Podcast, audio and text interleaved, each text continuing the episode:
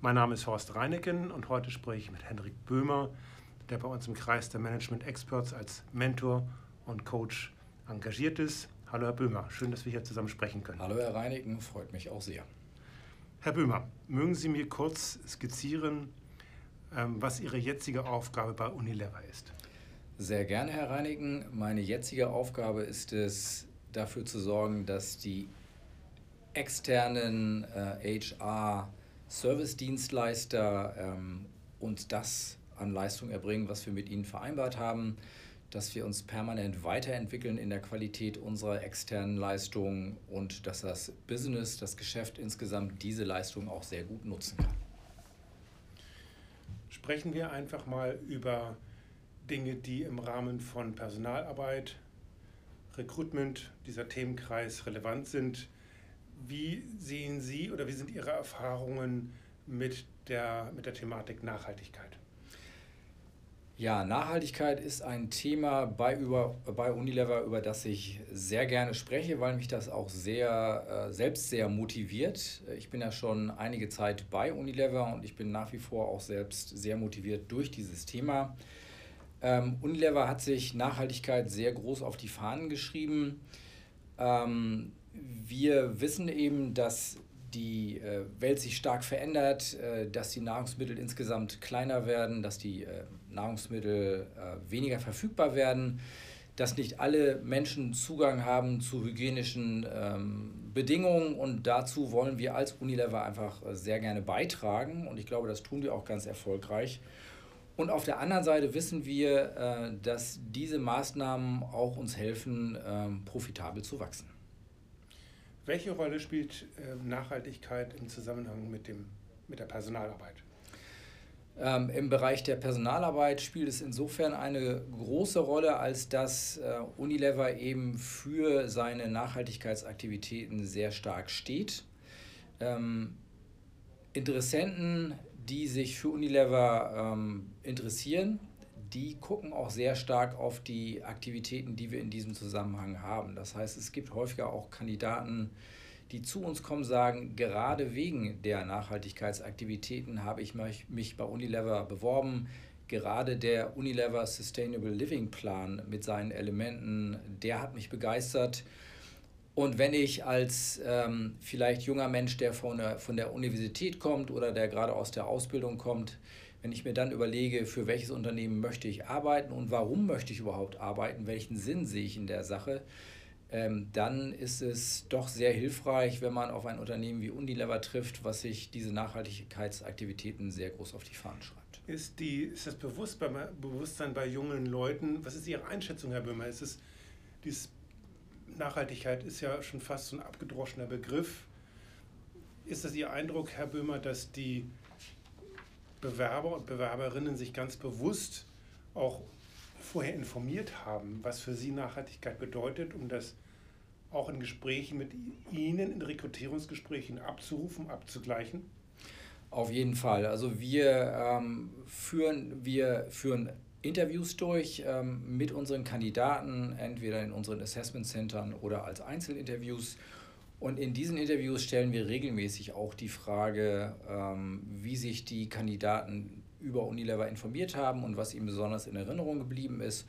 Und an der Stelle kommt sehr häufig auch der Punkt Nachhaltigkeit und auch nicht nur High Level generell als Antwort, sondern mit sehr viel Substanz. Da werden also Aussagen gemacht zu ähm, Gesundheitsverbesserungen, die Unilever mit ihren Produkten durchführen, Reduzierung der Umweltbelastung oder insgesamt die Lebensgrundlage von Menschen zu verbessern. Denn da gibt es ja einiges an Aktivitäten, äh, was wir hier durchführen. Und die Kandidaten haben sich sehr häufig wirklich im Einzelnen zu diesen Themen informiert und berichten dann häufig auch selber von Aktivitäten, die sie in diesem Zusammenhang schon durchgeführt haben. Stellen Sie fest, Herr Böhmer, dass das auch in sozialen Netzwerken oder auch auf Kununu in irgendeiner Art und Weise kommentiert wird?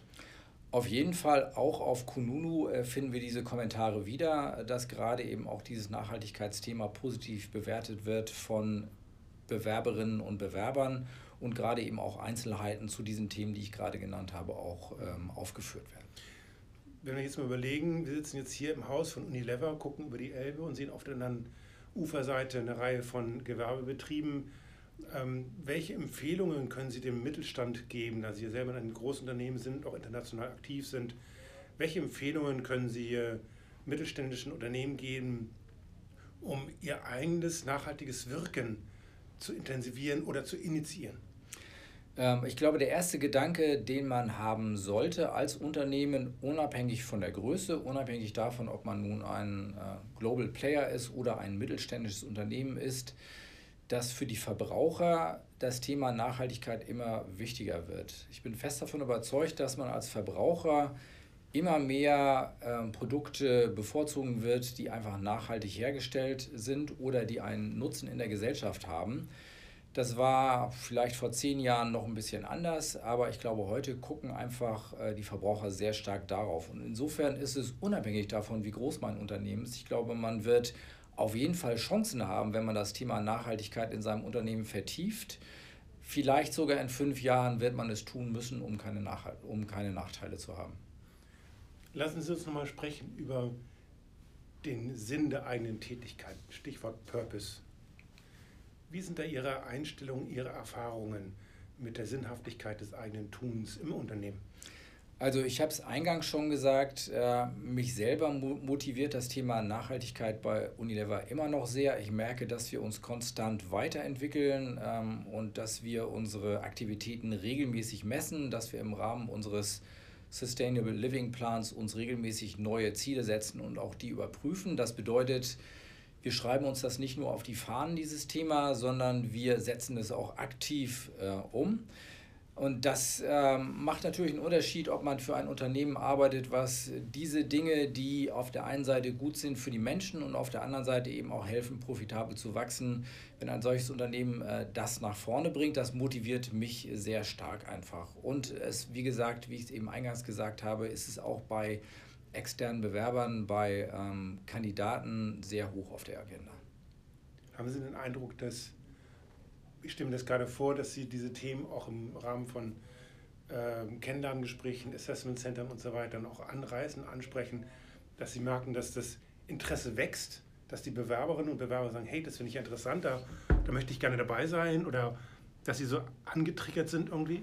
Auf jeden Fall. Also, denn die ähm, Bewerber und Bewerberinnen, Be Bewerber und Bewerberinnen ähm, bringen dieses Thema sehr häufig aktiv mhm. ähm, ins Gespräch oder wenn wir sie darauf ansprechen und sie haben es nicht aktiv eingebracht, dann verfügen sie über viele Informationen in diesem Zusammenhang der Nachhaltigkeit. Und das war vor fünf, spätestens vor zehn Jahren noch ganz anders. Mhm. Da war das eher ein Rand Randthema.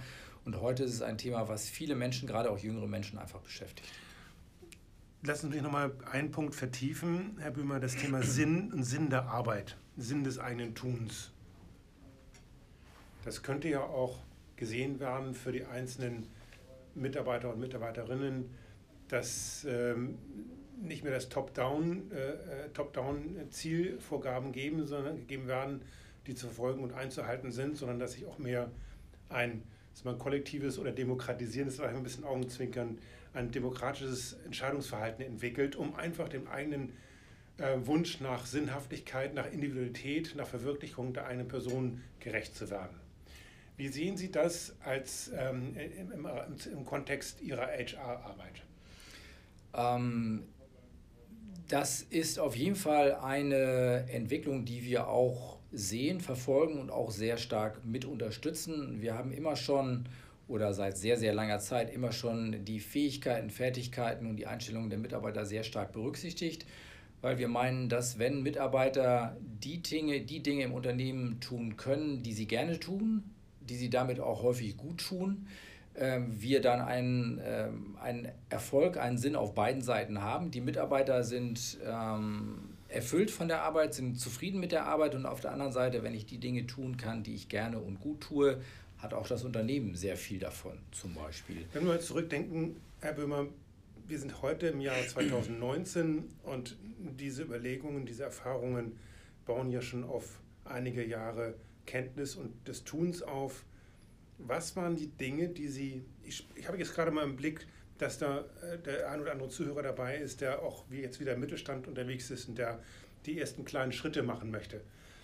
Was waren da so die ersten Maßnahmen vor, Sie sagten vor fünf, vor zehn Jahren, die Sie eingeleitet haben und haben bestimmte Dinge, die im Zusammenhang mit der HR-Arbeit funktioniert haben und einige, die nicht funktioniert haben. Können Sie dazu was sagen? Ja, ich bin ähm, vor äh, längerer Zeit in einem Werk von Unilever tätig, geworden, äh, tätig gewesen und das war damals noch relativ hierarchisch aufgestellt.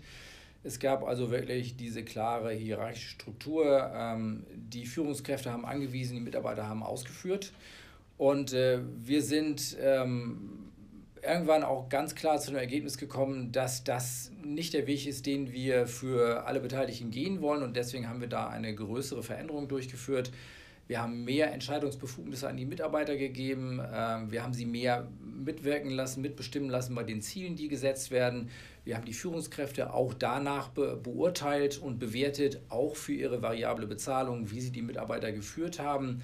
Wir haben Hierarchieebenen ähm, aus dem Unternehmen rausgenommen, nicht um Personal zu sparen, sondern um einfach die Ent Entscheidungsfreiräume für die einzelnen Mitarbeiter größer zu machen. Wir sind dann am Ende zu einem Unternehmens- äh, zu einem Standort-Setup gekommen, wo die Mitarbeiter sehr stark ihre eigenen Arbeiten, Tätigkeiten gesteuert haben und nicht mehr angewiesen worden sind. Und für den allergrößten Teil der Mitarbeiter war das auch ein guter und ein, ein großer Schritt nach vorne ein kleinerer Teil, muss man ja sagen, ähm, man erreicht nicht immer alle Mitarbeiter. Ein kleinerer Teil der Mitarbeiter arbeiten vielleicht doch lieber noch in einem vorgegebenen Rahmen, aber der allergrößte Teil der Mitarbeiter war sehr glücklich zufrieden damit, dass sie nun ihre eigene Arbeit äh, stärker ähm, selbst mitbestimmen konnten und am Ende, nachdem man eine kleine, ähm, eine kleine Konsolidierungsphase durchlaufen hatte, wurden auch die Ergebnisse besser, als sie vorher waren. Also auch das Unternehmen hat am Ende davon profitiert. Das klingt sehr ermutigend, Herr Böhmer. Ich hoffe, Fall. wir haben nochmal die Gelegenheit zu sprechen. Erstmal herzlichen Dank, dass wir heute uns austauschen konnten. Sehr gerne. Ähm, da spreche ich auch sehr gerne über, das, über dieses Thema. Vielleicht noch eines ähm, am, am Ende, was mir gerade noch durch den Kopf geht, wenn Sie über Entwicklung von, ähm, von Arbeit ähm, sprechen.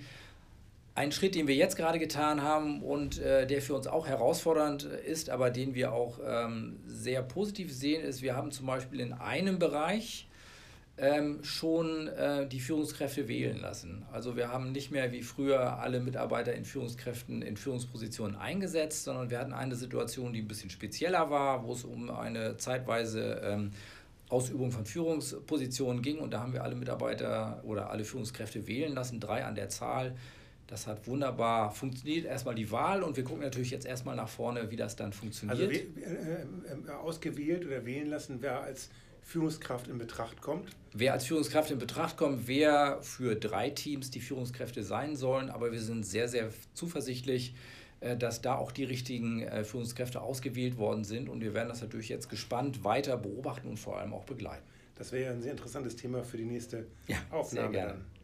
Dann. Ähm, wenn Sie weitere Details über äh, Henrik Böhme erfahren möchten als Coach und als Mentor im Kreis der Management Experts, klicken Sie gerne auf die Website. Dann sehen Sie auch noch einige biografische Informationen. Herzlichen Dank, dass Sie da waren. Vielen Dank, Herr Reinig.